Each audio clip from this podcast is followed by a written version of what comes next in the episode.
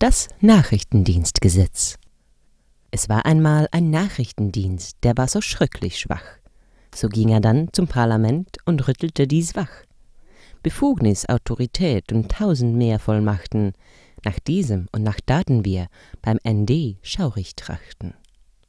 In dieser digitalen Welt, in der wir heute leben, nicht nur die Guten, sondern auch die Bösen Macht anstreben.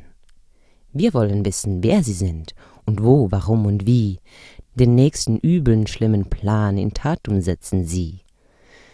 So sprach zum Parlamente der Nachrichtendienst und geschwind der National- und Ständerat ein neu Gesetz erfind.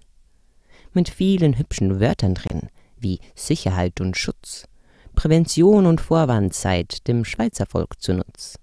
Das Parlament war richtig stolz und ließ sogleich verlauten, dem Terror und der Spionage wir den Weg verbauten, und der Vernichtung großer Massen dienen manche Waffen. Diese werden es dank uns ins Schweizer Land nie schaffen. Der Souverän, dem wir hier dienen, uns danken wird darum. Die Linken und die Grünen aber fragten bloß, warum? Warum habt ihr vergessen, dass, nicht dreißig Jahre ist's her, die Sache um die Fischten dieses Land bestürzten sehr? Ein Schnüffelstaat, der alles weiß, den will das Volke nicht. Somit die linke Allianz das NDG anficht. Mit ihrem Referendumsrecht auf Volkesnein erpicht und hoffet, dass Helvetia in ihrem Sinne spricht. Grundrechte.ch und auch Juso SP Grüne dieses Argumentarium vorbringen auf die Bühne. Des Bürgers Recht ist in Gefahr auf Sphäre des Privaten.